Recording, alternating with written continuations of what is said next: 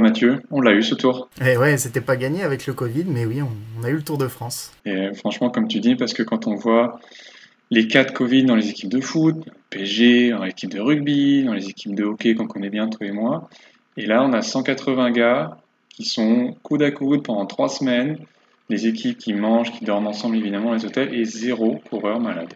Euh, honnêtement, je pense que c'est un petit peu un miracle. J'y croyais pas personnellement, vu la foule quand même sur les routes. On, a vu en montagne, hein, malgré la, situation actuelle du pays euh, en général. L'ironie un peu d'histoire, c'est quand même que Christian Prudhomme l'ait chopé, mais aucun des coureurs. Euh, évidemment, on est très content pour la santé des coureurs tout d'abord. Mais d'un point de vue sportif, ce qui nous intéressait aussi, c'était quand même le soulagement de ne pas avoir un classement un peu faussé à la fin. Imaginez évidemment le contexte du pire, mais un maillot jaune qui saute par élimination en troisième semaine ou quelque chose comme ça, et au final on n'aura pas le Tour du Covid euh, ou quelque chose comme ça, on a juste le Tour de France 2020 avec un vainqueur à la régulière. Ouais, et un Tour de France qui a fait germer en nous euh, ce projet de podcast surtout, donc ça aurait été dommage qu'il soit reporté, on ne serait pas là pour en, porter, en parler. C'est ça exactement, alors c'est le premier épisode dans Final, euh, faisons rapidement les présentations quand même, je m'appelle Thibaut Châtel, euh, je suis avec mon compère Mathieu Brosseau. Pour ceux qui nous connaissent, on parle d'habitude de hockey sur glace, euh, nous avons créé tous les deux l'initiative Magnus Corsi en France, Mathieu, tu parles de NHL dans le podcast Dans le slot. mais en coulisses, quand on ne parle pas de hockey entre nous, on parle surtout de vélo. Et à force que Mathieu me pronostique avec exactitude le vainqueur de chaque étape, j'ai fini par lui dire euh, je vais te forcer à le faire devant un micro. Et donc nous voilà, j'espère que je serai aussi bon pronostic euh, que tu le supposes que je suis. et pour cette première, bah, quoi de mieux que de parler du Tour de France qui vient de se terminer? On va faire ça en plusieurs temps. Tout d'abord, on va parler un peu de Pogachar, évidemment, le vainqueur de cette année qui a impressionné, notamment sur le dernier contre-montre. On reviendra ensuite sur le Glitch. Est-ce qu'il aurait pu gagner le tour en étant plus offensif avant? On parlera du spectacle. Est-ce que c'est un bon ou mauvais tour? On parlera du tour des Français, de la bataille pour le maillot vert et le maillot à poids, de nos bonnes notes et nos déceptions. Et enfin, on finira avec quelques mots sur les mondiaux. Quelle chance pour les Français et quelle chance pour les autres nations. Voilà. Allez, enlevez les oreillettes, c'est l'emballage final.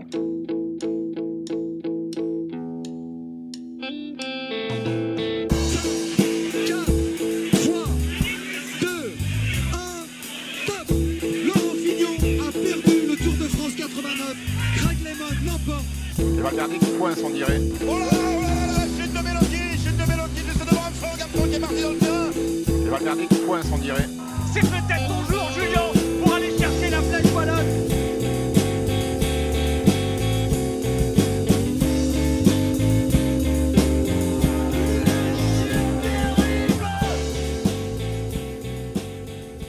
Alors, je t'ai dit l'autre jour, le favori gagne toujours le tour on a fait le compte sur les, 20-30 dernières années. Bon, c'est pas toujours 100% le cas là, mais entre les Indurain, Armstrong, euh, Froome, etc., on est quand même pas loin de la vérité. Et ben, pas cette fois.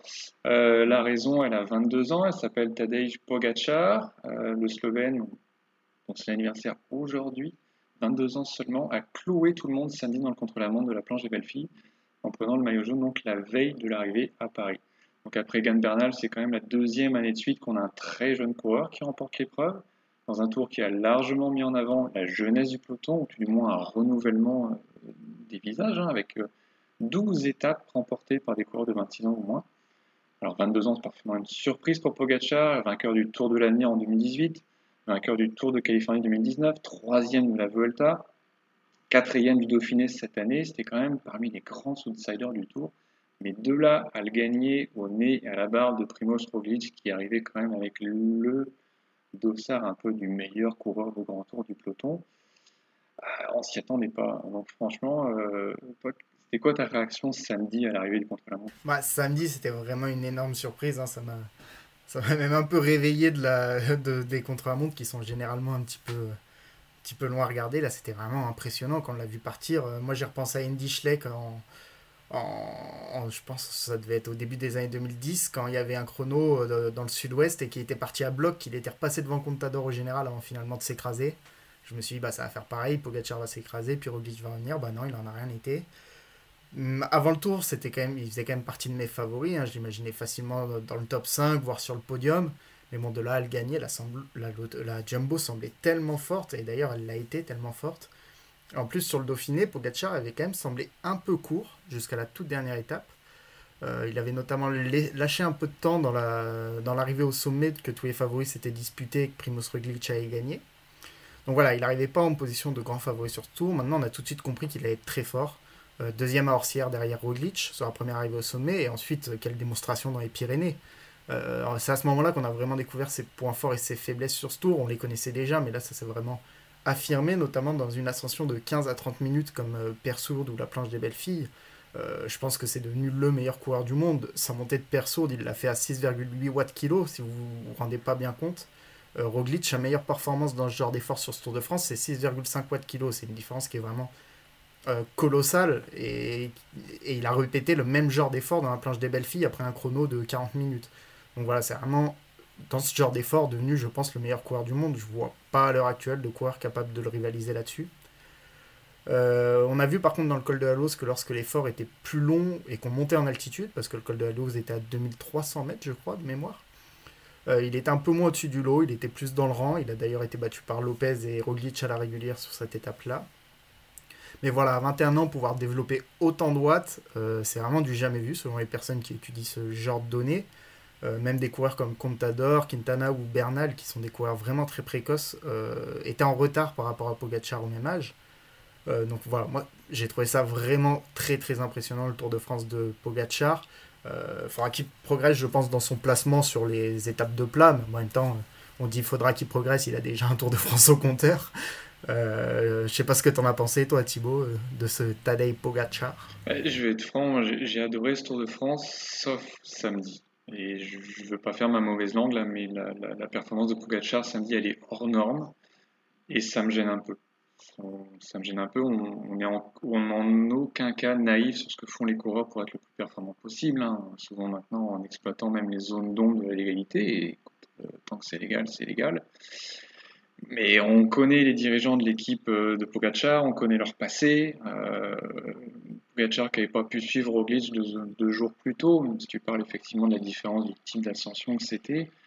Euh, sur la planche des belles filles, on a des données euh, sur la montée, notamment celle de Tom Dumoulin, qui a tourné, euh, selon lui, comme lors de son sacre au mondiaux contre la montre de Bergen. Et là, il prend une minute 30 dans la vue.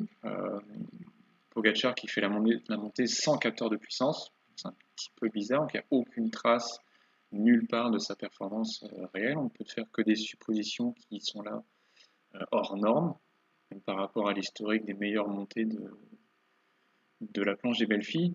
C'est juste que j'aime pas avoir ce petit goût dans la bouche là, mais bon, faisons confiance euh, jusqu'à preuve du contraire. Hein. Ouais, plus, globalement, ce tour est assez étonnant et suspicieux et c'est quelque chose qu'on n'avait pas trop les dernières années. Euh, il y a eu beaucoup, beaucoup de doutes qu'on entouré ce Tour de France entre l'histoire des kétones, euh, le confinement qui a rendu les tests antidopage plus compliqués, les watts assez improbables développés, pas que par Pogachar, mais un peu tous les leaders du tour. Alors on ne crée pas au dopage sans preuve, c'est clair, euh, mais voilà, il faut garder un œil euh, averti et ne pas être trop naïf. Euh, on n'est pas spécialiste de ce sujet, on vous renvoie vers ceux qui le sont plus, comme par exemple le site internet ChronoWatts, qui, sur la base des données de puissance, cherche à se faire un avis, et ce n'est qu'un avis sur l'humanité de ses performances. Mais voilà, il y a un goût plus amer que ces dernières années, je dirais depuis les années Contador. Je suis assez jeune, j'ai pas connu, j'ai mal connu les années Armstrong. Et c'est la première fois que j'ai ce goût-là après un Tour de France. C'est ça, c'est plus que. C'est juste pour finir là-dessus, il y a eu les années, euh, années Contador, les années Froome, où, il était très clairement au-dessus du lot et on pouvait se poser des questions, mais ça faisait quelques années qu'on n'avait plus ça. Et d'avoir de nouveau ce sentiment-là, la veille de l'arrivée, c'était comme un rappel, un mauvais rappel. Mais tant qu'on n'a pas de preuve, on n'a pas de preuve. Et, et tant mieux pour lui. En espérant que s'il soit propre, parce que s'il est propre, c'est vraiment des performances euh, magnifiques. Alors, faisons maintenant marche arrière, reprenons le, cours de ce Tour de France 2020 depuis le départ. on avait un, un, tracé censé entretenir le suspense jusqu'au bout, ce qu'on a eu évidemment, avec des étapes pour leader un petit peu partout, mais pas censées être décisives avant la dernière semaine dans les Alpes. Juste de quoi justement entretenir la bataille au sein de la hiérarchie. Donc résultat, une vraie bagarre, des écarts qui restaient très proches, mais un Primoz Roglic qui semblait vraiment en contrôle jusqu'à samedi. quand on regarde un peu le, ce, Tour de France là en entier, la première question, qui vient tout de suite à l'esprit, c'est est-ce que Roglic aurait pu faire mieux? Oui, c'était le grand favori de ce tour. Et au matin du, dernier contre-la-montre, on pensait vraiment qu'il avait bah, course gagnée, 57 hein, secondes d'avance sur Tadej Pogacar. Euh, c'était fait, quoi. Il y avait une heure de chrono à venir. Roglic est un des meilleurs rouleurs du monde. Pogacar est très bon aussi, mais on ne s'imaginait pas voir un tel retournement de situation. Mais voilà, après la déconvenue, du coup, il y a une question qui est vite venue se poser. Est-ce qu'il aurait pu tuer le tour avant, notamment en se montrant plus offensif? Alors, j'avais mes a priori sur ma question, mais j'ai décidé de les mettre de côté et de répondre euh, en prenant étape par étape. Donc déjà, y a au début du tour, il y a les trois étapes dans l'arrière-pays niçois. Bon, la première est neutralisée par les coureurs assez logiquement. La deuxième n'était pas suffisamment dure pour faire des écarts. Et la troisième, c'est un sprint. Vient alors la première arrivée au sommet, Orsières-Merlette. C'est vraiment une étape spéciale parce que c'est une arrivée au sommet, certes, mais il n'y a pas eu du tout de montagne avant. Et c'est vraiment monter à un rythme d'enfer. Hein. Tous ceux qui étaient dans le peloton le disaient, ils étaient à bloc rien que pour suivre dans les roues. Euh, c'est à Jumbo Visma qui a imposé le rythme pour favoriser une victoire de Roglic parce que sur les sprints en côte comme ça, Roglic est très très fort. Alors on a vu sur ce Tour de France que Pogacar aussi, puisqu'il lui en a volé quelques-unes. Mais voilà, à ce moment-là, le but c'était d'aller chercher les bonifs avec Roglic. Et en plus, je suis pas certain que la Jumbo voulait choper le maillot jaune aussitôt. Alors, est-ce qu'il aurait pu euh, lâcher Pogacar en attaquant plus tôt? Franchement, tout le monde était frais, c'était une montée sèche. Je pense que sur cette étape-là, il n'y avait pas grand-chose d'autre à faire que d'aller chercher ses bonifs. Ensuite, il y a un sprint massif, puis deuxième arrivée au sommet, c'est la montée iguale, mais encore plus particulière que la première, euh, parce qu'on avait le col de la Luisette, mais le col de la Luisette était à 10 km d'arrivée, je crois, 10-15, quelque chose comme ça, et ensuite on avait un long faux plat montant pour rejoindre le Monte euh, là encore, on est en début de tour, il y a encore beaucoup d'équipiers. À ce moment-là, il y a encore David Formolo et même Fabio Roux qui avait d'ailleurs un peu anticipé dans le col de la Visette euh, à ce moment-là, donc qui avait les moyens de faire euh, revenir le groupe sur Roglic. Il avait décidé d'attaquer. Encore une fois, je pense pas qu'il y ait grand-chose à tenter pour Roglic sur ce coup-là. Ensuite, on a la bordure où Roglic récupère du temps sur, sur Pogacar, donc rien à dire là-dessus. Et ensuite, c'est ici que le débat débute réellement. Est-ce que dans les Pyrénées, Roglic aurait pu faire mieux, et notamment sur l'étape de Persourde Voilà, Pogacar, il distance tout le monde et il reprend 40 secondes à tous les favoris, une quarantaine de secondes. La question, c'est est-ce que Roglic a-t-il volontairement laissé partir Pogacar? Sur les images, on dirait clairement, hein, on a l'impression qu'il regarde un peu tout le monde. Mais est-ce qu'il pouvait vraiment suivre les watts de Pogacar? On l'a dit, elles sont vraiment impressionnantes dans Persourde et aucun cycliste ne s'en est reproché et Roglic n'a jamais égalé une telle performance sur ce Tour de France. Donc est-ce qu'il avait vraiment les moyens de suivre? Une chose est sûre, c'est une fois qu'il était plus dans les roues, il n'avait plus les moyens de revenir, à mon avis. Maintenant, est-ce qu'il aurait pu répondre à l'attaque? C'est notre question. Et est-ce qu'il aurait pu empêcher ces 40 secondes de partir? C'est vraiment difficile et en plus, bah, c'est avec un regard a posteriori. C'est surtout que je pense qu'à l'époque, Pogacar, après la bordure, c'est pas le plus dangereux au général. Donc quand il attaque, le Roglic il regarde autour de lui et il doit quand même contrôler tous les autres prétendants. Il reste deux semaines de course. Euh, donc au-delà des capacités physiques, effectivement, comme tu dis, une fois qu'il est parti, il n'aurait peut-être pas pu revenir.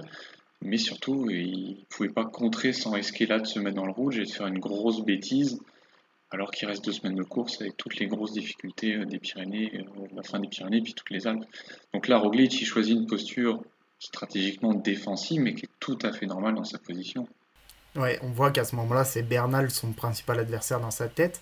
Et d'ailleurs, on parle de la Jumbo Visma qui a été si forte, et c'est vrai sur la fin du tour. Faut quand même dire que dans les deux étapes pyrénéennes, il se retrouve très rapidement isolé, euh, Roglic, assez loin du sommet de la dernière ascension.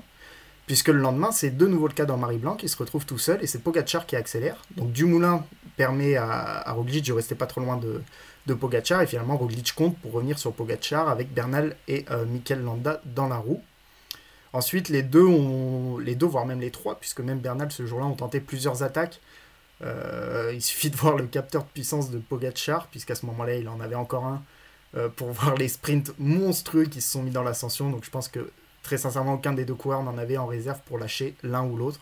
Donc là encore, je pense qu'il n'y avait pas grand-chose à faire sur cette étape. Ensuite, on sort des Pyrénées, on arrive dans le pas de Pérol, euh, et ses pourcentages assez dingue. C'était vraiment une des étapes très drôles à regarder, même si on se doutait que les écarts seraient assez faibles dans ce genre d'assession. C'était quand même très, très marrant à regarder. Euh, Roglic et Pogacar finissent ensemble, mais devant tous les autres favoris, ce qui montre que les deux hommes semblaient plutôt à bloc. Ils se sont relayés, hein, ils ne se sont pas attaqués, une fois qu'ils se sont retrouvés isolés. Est-ce que Roglic aurait pu attaquer euh, Pogacar à ce moment-là? Il semblait un tout petit peu plus fort sur les images. Maintenant, il aurait attaqué, il aurait récupéré deux secondes globalement dans le genre d'ascension. C'est très spectaculaire, mais les écarts sont assez euh, minimes. Euh, en revanche, là où je pense qu'il aurait pu avoir un coup à jouer, c'est deux jours plus tard dans le Gros Colombier. Euh, Pogacar est isolé. Est, voilà, il, avait une équipe pas mauvaise sur le papier, mais Fabio Aru et Davide Formolo ont très vite quitté la course, tous les deux pour des raisons différentes. Donc le Grand Colombier, c'était un effort assez long, comme le col de la Lose. Et il a été monté au train euh, dès que Bernal a lâché. On a senti que la priorité pour la c'était de creuser l'écart avec Bernal et Quintana d'ailleurs, qui a également lâché ce jour-là. On se retrouve avec 12 coureurs qui arrivent ensemble à la flamme rouge. Euh, il y avait clairement moyen d'être plus sélectif sur cette étape-là pour la Jumbo, en embrayant plus fort dès le pied. On se rappelle que Wout van Aert, il a mis un relais de 6-7 km, quelque chose comme ça. C'est vraiment... Bah, c'est magnifique qu'il ait pu faire ça, mais s'il réduit son relais à seulement 4 km, c'est qu'il va plus vite. Donc il y avait moyen d'aller plus vite et tester Pogacar sur une montée plus longue. Maintenant, est-ce que ça aurait marché? Rien n'est moins sûr, parce que Pogacar il remporte quand même l'étape au sprint en haut. Euh, est-ce que ça aurait suffi à prendre le temps nécessaire? C'est encore moins sûr, parce que l'écart à l'arrivée à Paris, il est plus, il est plus d'une minute. Hein, donc euh, il aurait vraiment fallu mettre un énorme trou. Et encore une fois, le contexte, c'est que Bernal était en train de lâcher, et Quintana aussi, la position de Roglic, elle est assez logique, c'est facile de dire a posteriori. Et que jusque-là, le plan de Roglic, il est parfait, il contrôle la course, les jours passent les uns après les autres, euh, les concurrents tombent les uns après les autres, et lui, il se rapproche de Paris. Ouais, tout à fait. Et d'ailleurs, à ce moment-là, après cette étape-là, il ne reste plus que trois étapes de montagne, dont celle de Villard-de-Lans, où globalement, il ne pouvait rien se passer. Euh, c'est vraiment pas une étape qui était faite pour que les favoris s'attaquent. La Roche-sur-Fourron, qui sera la dernière étape des Alpes, où là aussi c'est assez difficile parce que le plateau d'Aiglières est certes impressionnant, mais il est loin de l'arrivée. Et quand on est premier au général, avec la meilleure équipe, pourquoi se risquer à attaquer à 40-50 km de l'arrivée? C'est pas à lui de renverser le tour à ce moment-là. Donc il reste le col de la Lose. Euh, est-ce qu'il pouvait faire plus d'écart en attaquant plus tôt? Parce que finalement il attend un petit peu, il joue un petit peu avec son adversaire pour attaquer. Et d'ailleurs il l'a obligé à travailler un peu en laissant partir Miguel Andal Lopez. Et Pogacar a dû prendre des. Euh, et ça lui a certainement un peu facilité la tâche à Roglic une fois qu'il a dû attaquer et lâcher Pogacar. Pogacar, on avait d'ailleurs l'impression qu'il revenait un petit peu sous la flamme rouge avant de buter dans les dernières pentes terribles du, col de la Nose. Au final, il n'y a pas un écart énorme en temps au sommet. Et est-ce qu'en attaquant plus haut, euh, plus tôt, pardon, ça aurait changé quelque chose Franchement, je suis pas bien sûr là, encore. Non, et puis euh, on se répète, euh, jusqu'ici tout va bien. C'est pour, pour Roglic, tous les coureurs avaient ciblé la hausse comme le juge de paix un peu du Tour de France là où enfin les favoris allaient finir éparpillés avec des écarts à, tout, coup de 30 secondes. Euh, et puis là, enfin, Roglic prend ses responsabilités. Il joue euh, tactiquement aussi dans la tête de ses adversaires, comme tu dis. Il utilise Pogacar pour rouler derrière Lopez, comme s'il jouait en fait la deuxième place du général et que lui, son maillot jaune était assuré.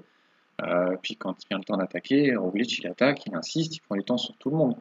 Sauf Lopez qui est devant bien sûr, mais avec en tête que le dernier contre-la-montre de samedi, bah, au pire des scénarios, il est au coude à coude avec Pogacar, mais il n'imagine pas du tout perdre une minute, encore moins de deux, euh, dans cet exercice. Maintenant qu'on a fait le résumé de toutes ces étapes, il paraît assez clair que Roglic n'avait pas grand-chose de mieux à faire sur ce tour, surtout dans sa position de maillot jaune, tu as répété assez souvent. Il y a deux étapes, voilà, si on veut vraiment refaire l'histoire, euh, il y a deux étapes qui auraient pu être clés, mais il aurait fallu que les deux viennent ensemble, hein, parce que dans le Grand Colombier, il aurait pu reprendre une trentaine de secondes.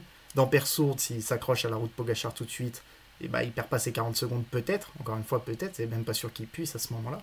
Donc ça fait voilà 1 minute 10 peut-être, euh, et encore, euh, même pas sûr qu'il aurait repris 30 secondes dans le Grand Colombier. Donc euh, voilà, on fait un peu des plans sur la comète, mais je suis pas sûr que Roglic ait les moyens de faire autrement, même, même avec un caractère offensif. Non, c'est ça. Puis, le, comme tu dis, là, même les 40 secondes de perte sourde, elles, ne suffisent pas pour renverser le classement final. Donc, il faut s'amuser à mettre les si au pluriel pour refaire un petit peu le, le match de ce Tour de France.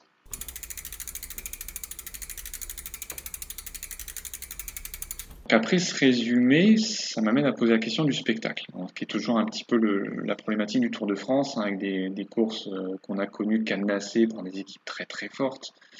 Euh, mais cette année, ça n'a pas été tellement le cas. Un parcours qui isolé plus atypique, la vraie haute montagne seulement en troisième semaine le dernier contre la montre, un seul contre la montre et le dernier contre la montre la veille de l'arrivée. Euh, qu'est-ce que tu as apprécié toi particulièrement en tant que spectateur? Bah Déjà, il y a peu de jours je me suis vraiment ennuyé devant la télé et ce qui est assez drôle, c'est les étapes où j'ai regardé le profil et je me suis dit, ah, je vais m'ennuyer. Ben, au-delà du fait qu'on s'ennuyait, c'est que les coureurs n'ont rien tenté. Il y a eu deux étapes où il n'y a pas eu d'échappée, où juste un coureur devant, euh, la Danius une fois, et une fois où il n'y avait vraiment personne.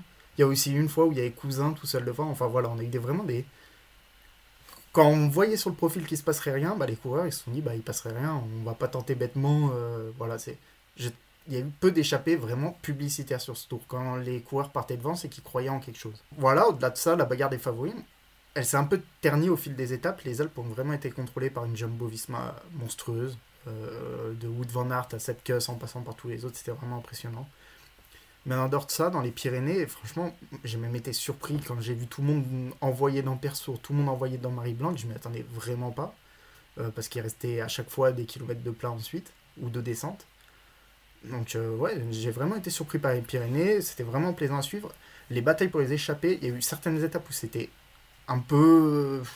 On aurait bien aimé que s'il y un peu plus de batailles, notamment sur les étapes où ça finissait avec une seule montée. Euh, par exemple, Orsière-Merlette, euh, c'était vraiment des étapes euh, où on, aurait aimé un peu plus de batailles. Mais par contre, dans les Pyrénées, dans les Alpes, à chaque fois, c'était des batailles qui duraient une heure pour prendre la bonne échappée. Je trouve ça toujours cool à regarder avec un œil extérieur, de se dire mais comment ça peut finir par péter alors qu'ils sont 150 à vouloir prendre l'échappée? Comment, comment la cassure peut finir par se créer? Et tous les ans, on se rend bien compte que bah, elle finit par se faire, mais c'est toujours marrant à suivre. On a eu des raids solitaires de Marc Hirschi, de Rémi Cavagna dans un autre style, etc. Non, il y a eu vraiment beaucoup de choses intéressantes à suivre. Euh, des coups collectifs aussi, avec la, bah, Sunweb, avec euh, la Bora qui a tenté des choses pour Sagan, ça n'a pas passé, vraiment. Il y a eu beaucoup de choses intéressantes à suivre, même si la bataille pour les favoris, encore une fois, s'est ralentie au fur et à mesure du Tour de France. Jusqu'au contre-la-montre, évidemment, qui a été vraiment le climax de ce Tour de France, et certainement des dernières années. Ça faisait longtemps qu'on n'avait pas vu un tel retournement sur un grand tour. Peut-être euh, Contador et Languirou, mais ah, entre les deux, je pense pas qu'il y ait eu un tel retournement. Ah si, Froome sur le Giro peut-être. Sur le Giro, euh, Evans a pris le maillot euh, la veille de l'arrivée, il me semble, mais bon, c'était un peu, un peu, un peu couru d'avance. Euh, quelle est ta plus belle image de ce tour? Euh, bah, J'en ai plusieurs. je viens de Villard-de-Lans, voilà, pour ceux qui ne le savent pas, donc forcément voir le tour dans mon village, bah, le tour arrivé dans son village sur les routes que j'emprunte quasiment tous les jours, c'était vraiment quelque chose de magnifique et j'ai vécu ça avec euh, ma famille, etc. C'était vraiment super beau à vivre. Donc ça, c'est vraiment pour, le côté très personnel. Et ensuite, euh, bah, ça reste assez personnel parce que je suis fan de la loto, mais les deux sprints de, de Caleb et One qui sont vraiment magnifiques. Esthétiquement, je le trouve magnifique sa façon de sprinter de ce qui trouve des espaces. Les deux fois, il y avait mon père à côté de moi pour regarder ces deux sprints et il me disait Bah là, il est mort ton Caleb et One. Je disais Bah non, tu regardes, il va passer dans ce trou-là. Et c'est dans ce trou-là qu'il passait à chaque fois. C'était c'était assez ouf et c'est les deux images que je garderai en tête de ce tour. C'est vraiment trop cool dessus ce, ce sprinter-là. En termes d'image, le, le, plateau des Glières, la route en gravel, euh, a fourni quelque chose de visuellement euh, assez incroyable, notamment quand Pogacar menait le groupe des leaders avec son maillot à poids dans la poussière. Il y avait vraiment un aspect, euh, un aspect vintage du vélo qui était vraiment très très beau quand on arrive dans la montagne, de toute façon, c'est sûr que c'est un autre univers là, mais ça, faisait du bien aussi de voir ça euh, à, la télé. Question théorique. Quitte à ne mettre qu'un seul contre la montre, pourquoi ne pas le mettre très tôt dans le tour, genre fin de première semaine, pour pousser ensuite les grimpeurs à rattraper leur retard? Parce que des fois, tu as l'impression que les, coureurs se mettent un peu un, un, frein à main en se disant de toute façon, faut que j'en garde pour le contre-la-montre, euh, la veille de l'arrivée. Ouais, théoriquement oui. Après, ça dépend qui gagne ce contre-la-montre. Tu vois, si tu te retrouves au, soir du contre-la-montre avec du Moulin 1, Roglic 2, je suis pas sûr que le Tour de France aurait été très fun ensuite. Quoi. La Jumbo aurait tout verrouillé et certes, on aurait eu des attaques, mais on a bien vu que quand Landa a tenté des trucs, face au collectif de la Jumbo, c'est compliqué. Même Pogacar, face au collectif de la Jumbo, c'est très dur de sortir du groupe. Euh, donc, Théoriquement, oui, mais à condition que toutes les équipes se, valent. En fait, je pense que le gros frein au, le gros frein au spectacle, c'est ces équipes qui sont énormes. Euh, quand j'étais petit, les duels Contador-Schleck, il n'y avait pas cinq coéquipiers de Contador qui amenaient Contador. C'était Contador face à Schleck dans le brouillard du Tourmalet. Depuis Ineos, depuis Sky, après Ineos, après Jumbo, on n'a plus vraiment ce genre de course, en tout cas sur le Tour de France, parce que 365 jours moins 21 dans l'an, euh, on a vraiment des courses magnifiques, que ce soit sur les courses d'une semaine, le Giro, la Volta. En ce moment, on a vraiment de belles courses, notamment avec la jeune génération dont on va reparler, qui propose des courses un peu débridées. Mais sur le Tour de France, on a vraiment des armadas qui sont durs à bouger et qui rendent parfois la course un peu plus ennuyeuse. Je sais que toi, le contre-la-montre la, la, première semaine, c'est pour toi quelque chose qui changerait vraiment la, la phase du spectacle. Je je dis pas ça, puis ça dépend des contre-la-montre. Là, moi, je... dans, ma, dans ma jeunesse, à moi, il y avait des contre-la-montre en fin de première semaine, puis c'était du 50 km de plat. Et on se retrouvait avec un maillot jaune avec 3 minutes d'avance sur tout le monde, et le tour était plié, donc ça, c'est hors de question de revivre ça non plus. Mais euh, c'est vrai que tu parles des équipes hyper puissantes. Euh, il y a eu la Banesto dans les, années 90, il y a eu l'US Postal derrière. C'est quelque chose qui n'existe quasiment que sur le Tour de France, avec des équipes qui sont bâties pour le Tour de France, avec des leaders qui, ne font leur saison que sur le Tour de France. Ça, malheureusement, on n'y échappera pas. Et puis cette année, il y avait la Jumbo qui devait livrer une grosse lutte à Ineos, puis Ineos en fait a fait, euh, a fait pchit. Hein. Euh, et puis si Roglic avait gagné le tour, on aurait fait toute une section dans ce podcast sur euh, combien la Jumbo était trop forte et avait contrôlé la course. et au final, c'est pas le cas. donc ouais, il n'y a peut-être pas de bonne solution, mais on, se demande toujours comment on pourrait, améliorer le spectacle quand on voit combien le, le Giro, la Vuelta peuvent être euh, agréables à suivre et pleines de rebondissements justement.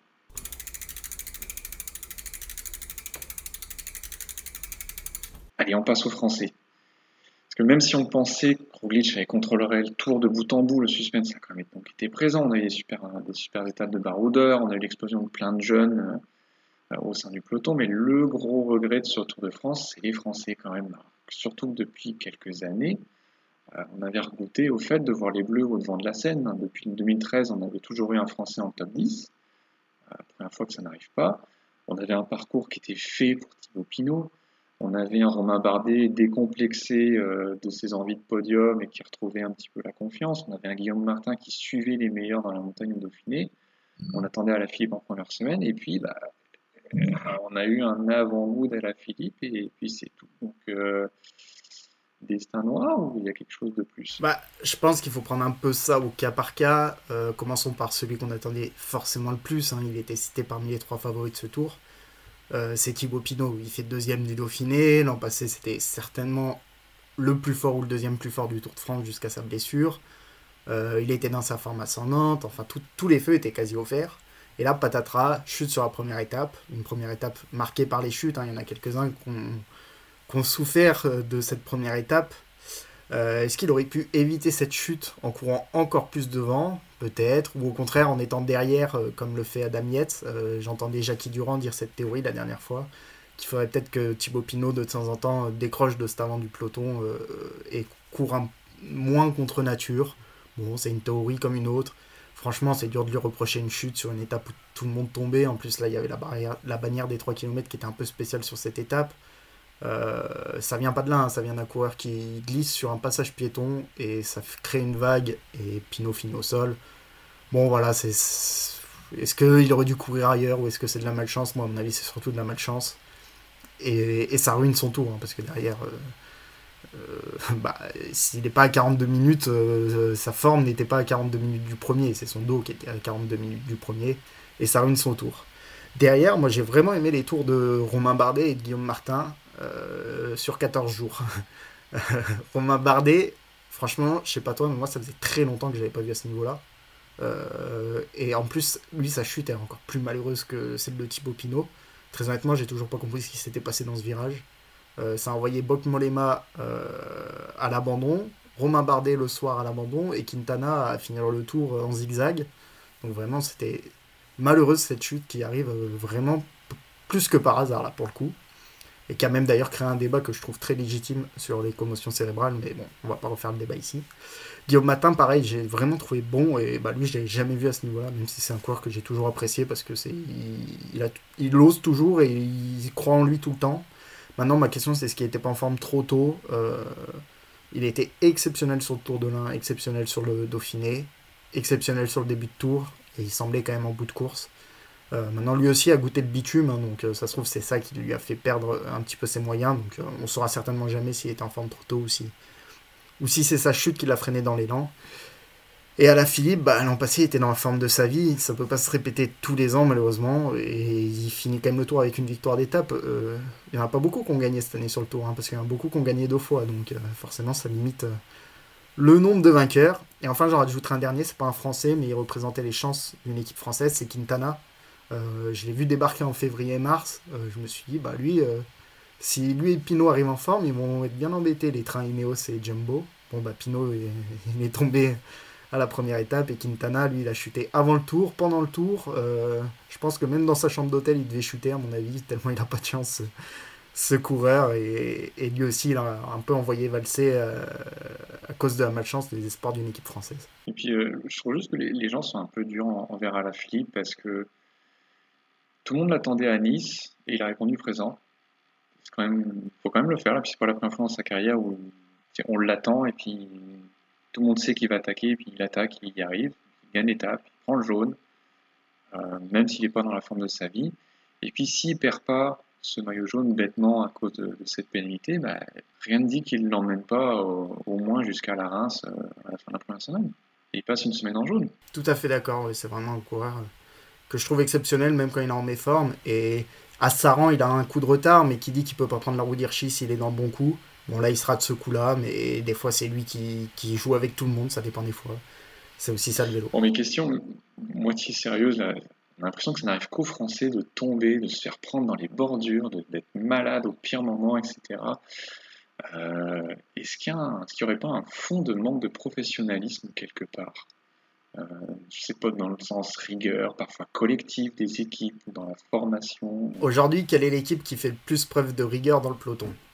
Bon, soit Ineos, soit Jumbo. Qu'est-ce qui est arrivé à Ineos cette année? Bah, Bernal, il était à la maison après 14 étapes, 15 étapes. Et le meilleur Ineos, il finit 13e au général. Et c'est Richard Carapace. Donc voilà, ça peut arriver à tout le monde. Euh, ça arrive souvent à Thibaut Pinot, malheureusement. Je pense que c'est surtout de la malchance, très sincèrement. Euh, l'an passé, un coup sur le genou. Euh, au Giro, la maladie à la 19e étape. voilà, c'est ça tombe souvent sur Thibaut Pinot. Là, la chute de Romain Bardet, euh, franchement, je vois pas ce qu'elle a à voir avec le manque de professionnalisme, encore une fois. Ouais, non, pour moi, c'est vraiment. Sur ce tour-là, c'est pas de chance. Il y a des fois où c'est le niveau collectif des Français qui est en dessous du lot, mais là, sur ce coup-là, c'est vraiment pas de chance, à mon sens. Bon, et en, dehors du classement général, qu'est-ce qu'on peut penser du tour des autres Français? On a quand même vu des choses. Ouais, on avait surtout vu une très bonne équipe, à mon sens, c'est la BNB Vital Concept. Et très honnêtement, j'avais des doutes sur cette équipe. Je savais pas ce que Brian Cocard pouvait donner sur un Tour de France. Ça faisait longtemps qu'il n'avait pas coûté à ce niveau-là. Et eh ben, il a claqué 7 top 10, 2 top 5 et 1 top 3 dans une course où il n'y a pas eu beaucoup d'arrivées pour les sprinters. Euh, je trouve ça vraiment remarquable, surtout qu'il finit le tour euh, fracassé lui aussi. Euh, il a traîné sa peine dans les, dans les Alpes pour, pour finir sur un top 10 sur les champs. Donc vraiment impressionné par le niveau de Brian Cocard. Et en dehors de ça, on a vu un Pierre Roland qui est vraiment revenu presque à son meilleur niveau. Je suis pas sûr qu'on le revoie à son meilleur niveau un jour, mais vraiment, c'est un super Tour de France de Pierre Roland qui fait deuxième d'une étape. D'une étape. On a vu Quentin Paché qui, lui, euh, sa meilleure place sur le tour, ça doit être une quatrième place euh, euh, sur ce Tour de France-là, sur la même étape que Pierre Roland. Et des fois, il sortait des attaques. Très franchement, il y avait un groupe qui partait à 20 secondes devant le peloton. On se disait, ah bah là, pour revenir, va falloir être très costaud. Et bim, on voyait un verre sortir du peloton, c'était Quentin Paché. Il faisait systématiquement le jump. Vraiment, il a une force pour sortir du peloton qui est assez hallucinante. Euh, pour être très honnête, je sais pas quel âge il a même Paché, mais c'est vraiment un coureur que je vais suivre sur, euh, les courses comme les Ardennaises, euh, par exemple. je dis pas qu'il peut en gagner une, c'est très dur de gagner une Ardennaise, mais de claquer des top 10 sur les Ardennaises, c'est vraiment possible pour un coureur comme Quentin Paché, je pense. Donc voilà, en dehors de BNB Vital Concept, on a deux victoires d'étape quand même, parce qu'en dehors de Julien Lafilippe, Nance Peters, il en a cherché une et une belle. la première des Pyrénées. Euh, un Tour de France donc réussi pour AG2R, qu'on a en plus vu un Benoît Cosnefroy bah, s'amuser avec le maillot à poids, on va en reparler un petit peu du maillot à poids. Euh, sur le plan des mauvaises notes, bah, il y a Viviani. Hein. Depuis le début de la saison, c'est vraiment une saison très difficile. Euh, et la Cofinis n'a toujours pas gagné son étape qu'elle cherche tant. Bah, parce que Viviani n'était pas dans sa forme idéale. On a même vu des fois Laporte faire le sprint à sa place, c'est dire.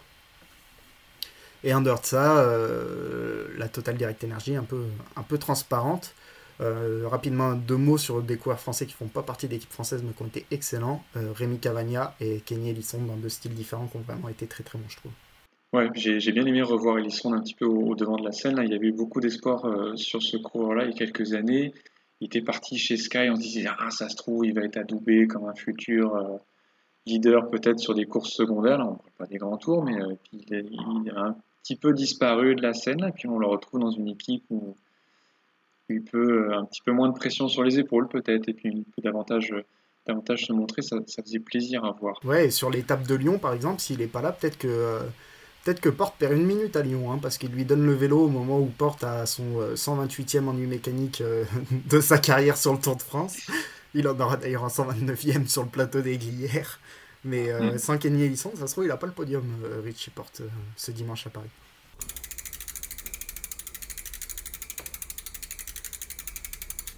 Alors, on en arrive au maillot distinctif.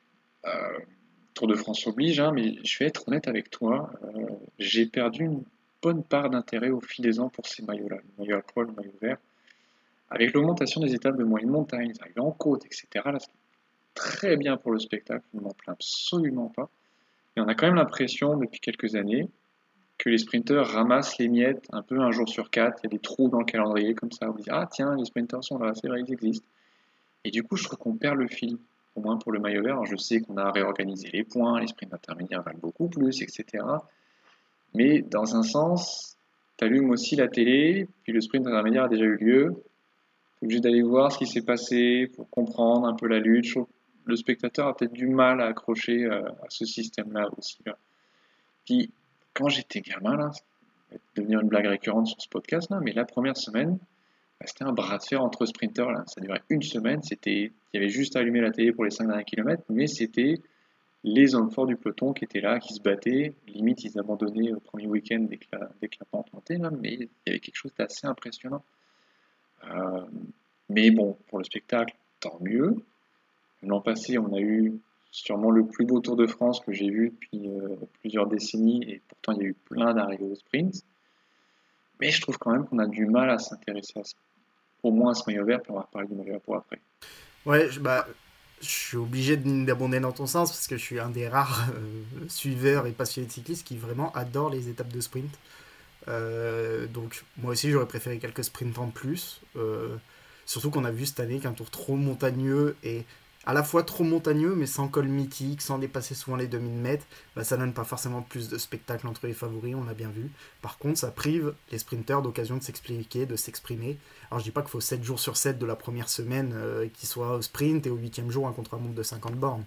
Mais avoir quelques sprints qui émaillent par-ci par-là le Tour de France, justement comme on a eu l'an passé, je trouvais que c'était un bon mélange, franchement, l'an passé. Tu un ou deux sprints, puis des étapes de montagne, de moyenne montagne, etc si on pouvait en plus caler une étape de pavé ou quoi. Enfin, c'est vraiment un bon mix qu'on avait l'an passé.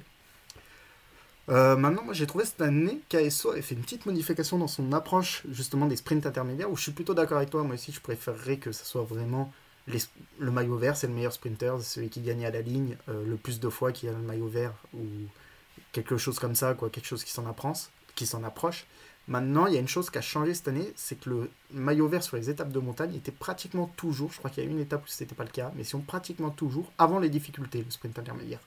Ce qui fait que là où Sagan prenait de l'avance sur les Sam Bennett et consorts, bah cette année il n'a pas pris d'avance parce que Bennett il se mettait dans sa roue et de manière ça montait pas avant le sprint intermédiaire. Donc le sprint intermédiaire, c'était entre les meilleurs sprinters. Donc on a pu avoir un duel Sagan-Bennett avec même Trentin qui s'est glissé en arbitre en venant se glisser dans une échappée euh, fin de tour. Je dis pas que c'était la lutte la plus intéressante de ce Tour de France, mais au moins on a eu une lutte. Euh, je suis pas sûr qu'on en avait déjà eu une euh, depuis l'arrivée des sprints intermédiaires à 20 points. Euh, donc voilà, s'ils veulent garder ces sprints intermédiaires, c'est une voie qui est possible. Parce que là, le spectacle entre guillemets était gâché sur le fait qu'ils étaient que deux à lutter. Donc Bennett, il avait qu'une chose à faire, c'était se mettre dans la route Sagan quand il attaquait. Maintenant, si on imagine que 4 ou 5 coureurs luttent pour ce maillot, euh, ça peut donner des belles batailles euh, sur les étapes de montagne pour prendre l'échappée, euh, juste pour aller chercher le sprint intermédiaire. Voilà, donc à revoir cette formule de sprint avant les, avant les, ascensions. Maintenant, c'est vrai que pour quelqu'un qui prend la télé en route, bah, comme tu le dis, il rate une partie de l'étape. Quoi. Mais là où j'abonde dans ton sens, c'est que de mettre ces sprints avant les difficultés, ça relance un petit peu la, la compétition pour le maillot, qui n'est plus forcément le maillot du meilleur sprinter qui grimpe le mieux. Parce que, puis même à l'ancienne époque, si on revient à Eric Zabel par exemple, qui a accumulé les maillots verts, ça n'a jamais été l'homme le plus rapide du peloton.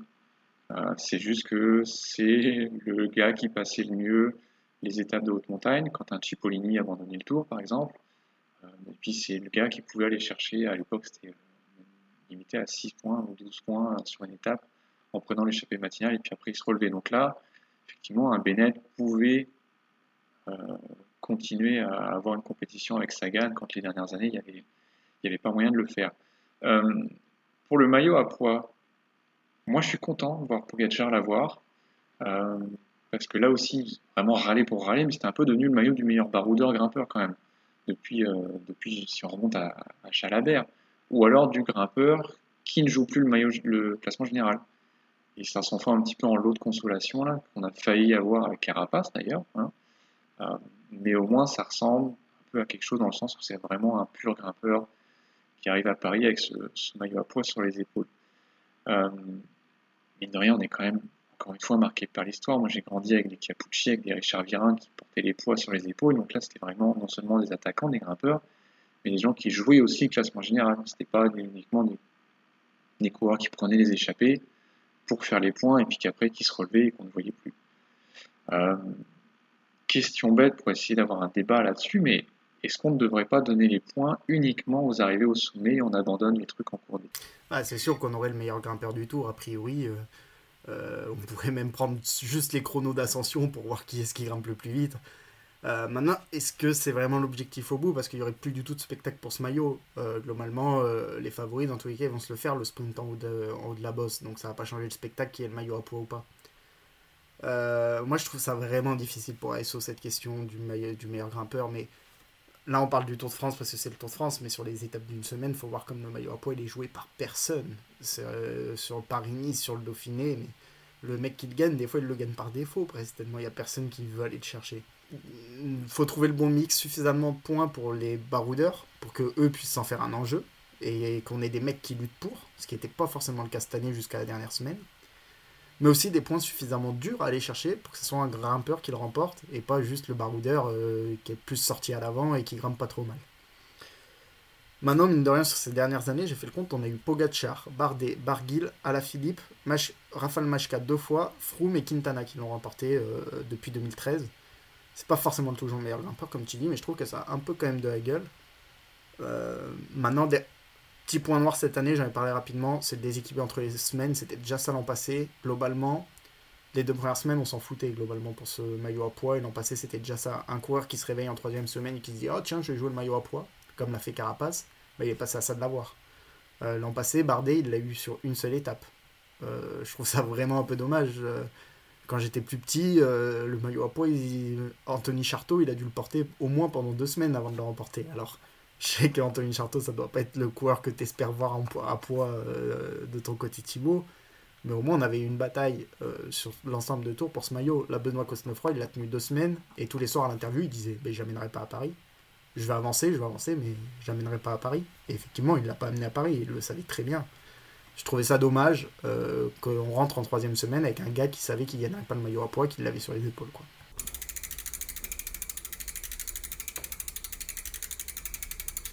Alors, on voulait évidemment euh, faire le tour des bons élèves et des déceptions hein, de, ce, Tour de France 2020. Moi, je voudrais surtout faire remarquer l'impact énorme des jeunes coureurs sur ce tour. Euh, pour un sport où on entend toujours que on atteint son pic à 27 ans, qu'on voit des mecs euh, remporter enfin des classements généraux autour de la trentaine, là on a des gamins qui ont éclaboussé l'écran. On a 12 victoires pour des coureurs de 26 ans ou moins, 26 ans c'est quand même jeune. En fait, c'est pas, des, cadets, hein, mais dans les nouvelles têtes, euh, dans le désordre, on a évidemment Pogacar, on a Hirschi, a contrôlable sur ce tour, on a Wout van qui est un nouveau prodige du cyclisme, on a 26 ans, euh, One, Crack Anderson, Kaman, Alison Paules, Sepkus, etc. Euh, mais une question que j'avais, c'était est-ce que ces jeunes sont sortis tout simplement plus frais du confinement? Et puis j'ai une petite pensée pour Chris Froome et Geraint Thomas, on ne sait pas vraiment ce qu'ils ont fait leur, mois à la maison. Ouais, effectivement, bah, cette génération est vraiment incroyable. Hein. Selon les classements que fait Pro Cycling Stat, euh, on a tout simplement vu aucune génération prendre autant de points euh, depuis les années 2000. C'est vraiment la meilleure génération depuis les années 2000. Euh, sur, ce Tour de France, c'est même compliqué de trouver un jeune qui est passé à côté de sa course. Il hein. faut chercher longtemps avant d'en trouver un. même certains comme Henrik Mas ou Mats Pedersen, le champion du monde, dont on commençait à dire que c'était un champion du monde au rabais, bah, il est venu claquer ses podiums sur les, sprints, sur les massifs et il a même failli claquer les champs hier soir. Donc vraiment, on a eu un grand Mats Pedersen et une grande génération euh, avec Tadej Pogacar. Maintenant, est-ce que le confinement a vraiment joué un rôle euh, Ces jeunes-là, ils sont pas apparus d'un coup comme ça, même sur les grands tours, on les voyait déjà. Pogacar, c'est podium l'an passé sur la Vuelta. Euh, bah, Bernal, c'est la victoire sur le Tour de France à 22-23 ans. Remco Evenepoel, il remporte la classique à Saint-Sébastien alors qu'il est néo pro. Et ce jour-là, d'ailleurs, on n'en a presque pas parlé. Mais à force de dire qu'on en a presque pas parlé, il y a tout le monde qui en parle maintenant. Donc, euh, Marc Hirschi fait troisième ce jour-là. Euh, et c'est totalement éclipsé par la performance de Remco Evenepoel. Bref, on les a tous vus déjà à des niveaux affolants, ces jeunes-là, euh, dès la saison passée. Donc, est-ce que c'est vraiment le confinement qui a changé quelque chose? Franchement, je suis pas sûr et certain de cela. Je pense que ça a changé les choses pour certains qui ont rien fait de leur confinement, ou moins fait de leur confinement. Mais je pense pas que ce soit une question de génération, parce que Richie Porte, lui, il a l'air d'avoir bossé pendant son confinement euh, à Monaco avec euh, Nicolas Roche et Michael Matthews. Mais est-ce que tu ne penses pas que le vélo quand même change doucement? Comme on le voit d'ailleurs dans d'autres sports, hein, les, meilleurs mondiaux dans d'autres sports sont de plus en plus jeunes, où on atteint le pic de leur carrière de plus en plus tôt. Moi, j'y verrais bien un effet de la professionnalisation du sport en général, des méthodes d'entraînement, du partage des connaissances. Euh, dans le hockey sur glace qu'on connaît bien tous les deux, on, a souvent entendu que bah, maintenant les jeunes à 10, 12, 14, 15 ans, bah, ils sont sur YouTube, ils regardent euh, des vidéos d'entraînement, ils essaient de faire pareil. C'est des outils qui n'étaient pas disponibles tout simplement il y a 10-15 ans. Il y a des, des, ouvrages, des, conférences qui se partagent, qui donnent accès à plein de savoirs d'entraînement. La technologie n'est pas pareille on peut s'entraîner à la maison bien plus efficacement, etc. etc. Euh, Est-ce qu'on n'a pas juste une nouvelle génération qui a atteint son niveau euh, qui lui permet de lutter vraiment avec les plus anciens beaucoup plus tôt qu'avant et ce sera maintenant le cas assez fréquemment? Euh, Je pense que c'est assez dur de répondre de notre point de vue. Il faudrait vraiment avoir euh, l'avis d'entraîneur, voire même de chercheur euh, dans ce domaine. Euh, maintenant, c'est évident que l'arrivée d'outils comme bah, les capteurs de puissance, dont on a beaucoup parlé dans cette émission, je sais pas exactement depuis quand ça date, ça date pardon, mais c'est pas très très vieux les capteurs de puissance. Et, euh, et, les recherches qui sont venues avec sont encore plus jeunes et elles continuent d'évoluer ces recherches. Donc, les jeunes, quand ils arrivent à 18-19 ans, même avant, ils parlent avec leur entraîneur et leur entraîneur, ils ont des programmes plus personnalisés, plus performants, plus. Etc., euh, etc., pour aller chercher le seuil et pour aller faire progresser ce seuil.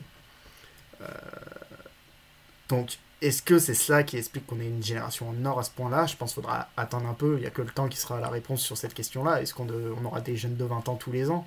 Est-ce que le Thomas Pitcock, euh, l'anglais qui arrive et dont tout le monde parle, qui sera néo-pro à la Sky l'an prochain, si je ne me trompe pas, enfin la Ineos l'an prochain, est-ce qu'il aura un parcours à la Evenepoel à la Pogachar on verra. Est-ce que le prochain bon jeune qui est aujourd'hui à 15 ans, il sera aussi bon que Pogacar à 21 ans On verra faut laisser le temps et on verra si c'est cette génération qui est incroyable ou si, euh, ou, si, euh, ou si la professionnalisation et les nouvelles méthodes technologiques et scientifiques autour de l'entraînement peuvent expliquer les choses. Oui, en dehors de jeunes, alors qu'est-ce que tu as retenu? Bah, Il y a une bonne note, j'ai déjà évoqué son nom, je pense, huit fois dans ce podcast, c'est Richie Porte qui a vraiment. Je pense qu'on était unanimement tous contents qu'il décroche son podium. Euh, franchement, on aimait tous bien Miguel André Lopez, mais si Porte pouvait lui piquer sa troisième place sur le chrono, on était tous contents pour lui que Lopez il aura d'autres chances et Porte c'est je sais pas quel âge il a exactement mais ça commence à devenir urgent qu'il décroche enfin son premier podium euh, d'un grand tour. Non, on, sentait que ça te faisait plaisir au, cours des deuxième et troisième semaines. Si, si, Porte, il s'accroche, il s'accroche. Hein. Et euh, c'est vrai qu'en y regardant, euh, le monsieur n'a quand même que deux top 10 dans les grands tours dans sa carrière. On a l'impression qu'il a toujours été là, il a aussi toujours été malchanceux. Hein. Ou alors, avant, il était simplement équipier et lieutenant de luxe mais euh, seulement deux top 10, puis jamais mieux que cinquième avant. Donc là, ça y est, il a, enfin un podium à son palmarès, comme quoi il faut s'accrocher même, euh, même au sein des jeunes. Ouais, et puis il y a deux trois moments dans le tour où il n'a pas de chance, au-delà de ses ennuis mécaniques.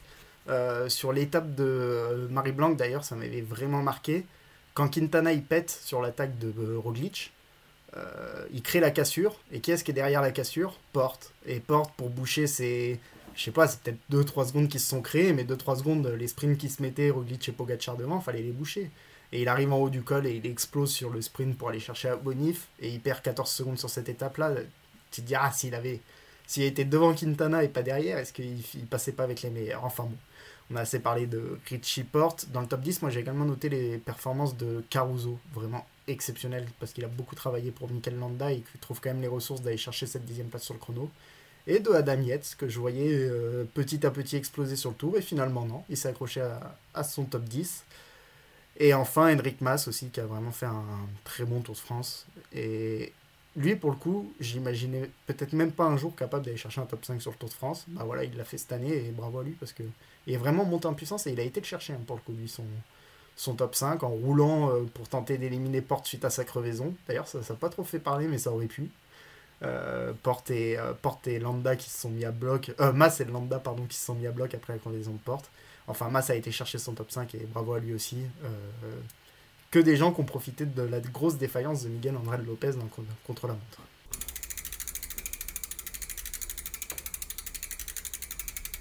Alors, je pense qu'on a fait le tour pour ce, Tour de France 2020, justement. Euh, pour finir cette première mission, on voulait évidemment s'attaquer aux prochaines échéances avec ce calendrier extrêmement resserré euh, pour des raisons évidemment de pandémie mondiale. Ce qui nous attend dès ce week-end, ce sont les championnats du monde. Alors, on n'a évidemment jamais l'habitude d'enchaîner Tour de France et championnats du monde, mais je veux pas, euh, c'est ce qui se présente à l'horizon. Malheureusement pour nous, dans la veine d'un Tour de France pour rien assurer aux Français, euh, les championnats du monde ont changé de lieu. On est passé de la Suisse euh, vers Imola en Italie avec un tracé qui est tout sauf avantageux pour nos Français, même si de toute façon la forme physique de ceci, n'est pas au rendez-vous. Euh, le sélectionneur Thomas Vauclair l'a dit très humblement d'ailleurs, on passe de favori à simple outsider avec ce nouveau tracé. Donc, on a la liste qui est sortie, euh, pas de Thibaut Pinot, pas de Romain Bardet évidemment. Donc entre les absents, les blessés et un Julien Lafilippe, sûrement en mi-forme, en tout cas qui n'est plus dans sa forme de l'année dernière, euh, qu'est-ce qu'on peut vraiment espérer pour nos Français à ce championnat? Bah Déjà, la question c'est un peu cuite de la véritable forme d'Alaphilippe, parce que depuis Nice et l'étape de Saran, il euh, n'y a pas vraiment eu d'étape qui lui convenait à 100%. Il n'y a pas eu de mini liège bastogne liège ensuite sur le, Tour de France. Euh, la forme a l'air descendante hein, depuis sa deuxième place à Milan-San Remo et sa victoire à Nice. Euh, mais le parcours, lui, par contre, si la France, dans sa globalité, a perdu au change avec le parcours, lui, il a gagné au change, a priori, quand même. Parce que en Suisse, il fallait faire plusieurs fois un long col pour grimpeur avec de forts pourcentages, mais un col qui durait longtemps. Là, le dénivelé positif est pratiquement pareil à Imola. Par contre, c'est deux côtes de seulement 2 km à environ 7% de moyenne. Donc tous les tours, il y aura ces deux côtes-là à faire, ce qui est quand même très différent que de faire un col qui était, je crois, de 5-6 km euh, sur le parcours, euh, le parcours suisse, euh, le suisse. Pardon. Donc on a une répétition de courtes côtes pentues, et ça, ça pourrait correspondre à un profil plus grimpeur-puncher, voire même puncher, voire même certains parlent de sprinter qui passent bien les bosses. Bon là, j'ai quand même plus de mal à y croire. Mais en tout cas, ça correspond exactement à Julien Philippe qui euh, excelle sur les Ardennaises. Donc maintenant, la question c'est quelle est sa forme et qui pour l'entourer? Bardet et Pinot absent, on n'aura pas la Dream Team qu'on a eu en 2018. Par contre, on a Guillaume Martin qui sort d'un Tour de France, certes, il finit un peu vers le bas, mais quand tu as Guillaume Martin en équipier, je pense qu'actuellement tu es content. Euh, Valentin Madoise qui semble plutôt bien sur la fin du Tour de France. Et surtout Kenny Elissonde dont on a déjà parlé. Et Quentin Paché également qui sera là. Et avec son jump également. Pourquoi pas jouer des troubles faites un petit peu dans le final. Euh, en anticipant peut-être un petit peu, pourquoi pas. Ensuite, on aura Nance Peters, euh, Rudy Mollard et euh, Julien Bernard avec lui. Bon, c'est pas une équipe de quoi le mettre sur orbite comme en 2018 euh, l'avait fait Bardet et Pinot pour la réussite qu'on connaît. Mais c'est une équipe qui est capable d'être à ses côtés et il faut peut-être pas enterrer Julien Philippe tout de suite. Et en tout cas, et puis ce qui est peut-être d'ailleurs un avantage pour lui, c'est qu'il ne sera pas vu comme un favori par rapport à certains autres concurrents qui sont sur la ligne de départ. Hein, et euh, il peut peut-être simplement euh, se mettre dans les roues euh, et suivre et attaquer au bon moment plutôt que d'être que tout le monde le regarde comme ça avait été le cas justement il y a deux ans, alors que la forme n'était peut-être plus suffisamment au rendez-vous. Mais on va revenir sur ce souvenir douloureux, je pense, en termes de tactique pour la France. donc si on regarde les autres nations, moi j'ai une question les favoris, c'est Wood Van Aert ou Wood Van Aert? Ouais, c'est sûr que c'est le grand favori. Hein. Euh, malgré les pentes raides qu'il y a sur le parcours, euh, le parcours, le changement de parcours, lui, pour le coup, l'avantage, il est moins grimpeur, il est plus puncher. Et surtout, euh, si on se retrouve avec un petit groupe au sprint à l'arrivée et que Van Aert est dedans, je vois mal quel autre sprinter sera capable d'être avec lui à ce moment-là.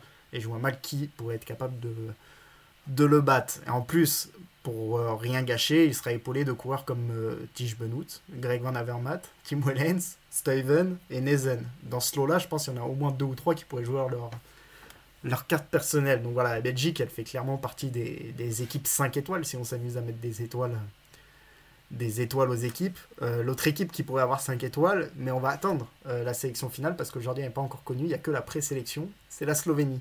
Parce que dans la présélection, il y a Polank, Moric et surtout Roglic et Pogacar. Alors c'est Roglic et Pogacar dans la même équipe aujourd'hui, c'est pas bon à prendre, je pense. Hein.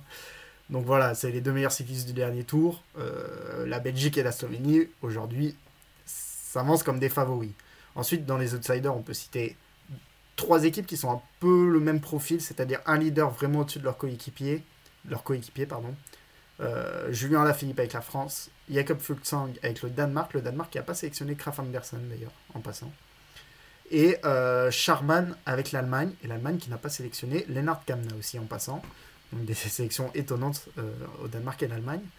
Et enfin, dernier gros outsider, euh, deux derniers gros outsiders à citer, la Colombie, avec Miguel André Lopez, Higuita, Chavez, Martinez, Uran et Quintana dans la même équipe. Alors tous ne sont pas au sommet de leur forme, mais rien que déjà pouvoir jouer avec Higuita euh, au cas d'une arrivée au sprint si Van Aert n'est plus là, ou Lopez euh, qui partirait dans les forts pourcentages comme il a montré qu'il était capable de le faire dans la Lose, ça peut vraiment être intéressant. À noter que la Colombie n'est jamais montée sur le podium d'un champion du monde élite sur route en ligne. Il euh, y, aurait quand même la question de la météo. J'ai vu aujourd'hui qu'ils annonçaient de la neige dans les Alpes actuellement. Euh, alors pas, pas dimanche, le jour de la compétition, mais par contre il fera pas chaud et il pleuvra peut-être. Donc c'est pas pour avantager les, les Colombiens à mon avis. Et enfin il y a l'Espagne également qui s'avance avec énormément de bons coureurs sur la ligne de départ, avec euh, tous ceux qu'on a vus au dernier, au dernier Tour de France, et notamment Alejandro Valverde, hein, qui même s'il n'est pas à son meilleur niveau, bah, il est encore là, 11e du Tour de France, et lui aussi si ça arrive dans un petit groupe, ils pourraient être capables de sprinter. Ils n'ont pas que cette carte, ils ont également beaucoup d'autres cartes à jouer. tous les coureurs qui ont fini dans le top 10 euh, sont dans la présélection. Là encore, on n'a pas la, la sélection finale et deux, trois autres grosses cotes euh, qu'on peut citer, mais là, ça me paraît plus compliqué pour eux. Euh, L'Italie, avec Facundo Masnada, qui a fait un très bon Tirreno Adriatico, avec peut-être Vincenzo Nibali, mais qui est un peu en méforme. Ou Ulissi, qui a gagné le Tour du Luxembourg. on a les Pays-Bas de Tom Dumoulin, mais bon, j'ai du mal à y croire quand même et la Suisse de Marc Hirschi euh, qui pourrait, euh, qui pourrait euh, bien fonctionner. Après, on pourrait enchaîner les noms. Hein. Michael Woods qui a fait un très bon Tirreno Adriatico, Luchenko qui a gagné l'étape sur le Tour, Kiatowski aussi, le Sepkus s'il a la même forme que sur le Tour de France, pourquoi pas. Voilà, il y a beaucoup de noms, mais les équipes à surveiller d'un gros œil, c'est vraiment la Slovénie, la Slovénie, la Belgique et la Colombie qui collectivement sera aussi très très forte, je pense. Ouais, et juste pour finir, à noter que Peter Sagan ne sera pas au départ, il l'a dit aujourd'hui. Euh, le parcours ne lui convient pas suffisamment et il veut surtout enchaîner avec le Giro. Donc un peu de repos pour l'ex-champion du monde. Écoute, nous verrons ça ce week-end et on s'en reparle la semaine prochaine pour un débrief complet de ces championnats du monde 2020. Euh, bonne semaine et faites attention à vous.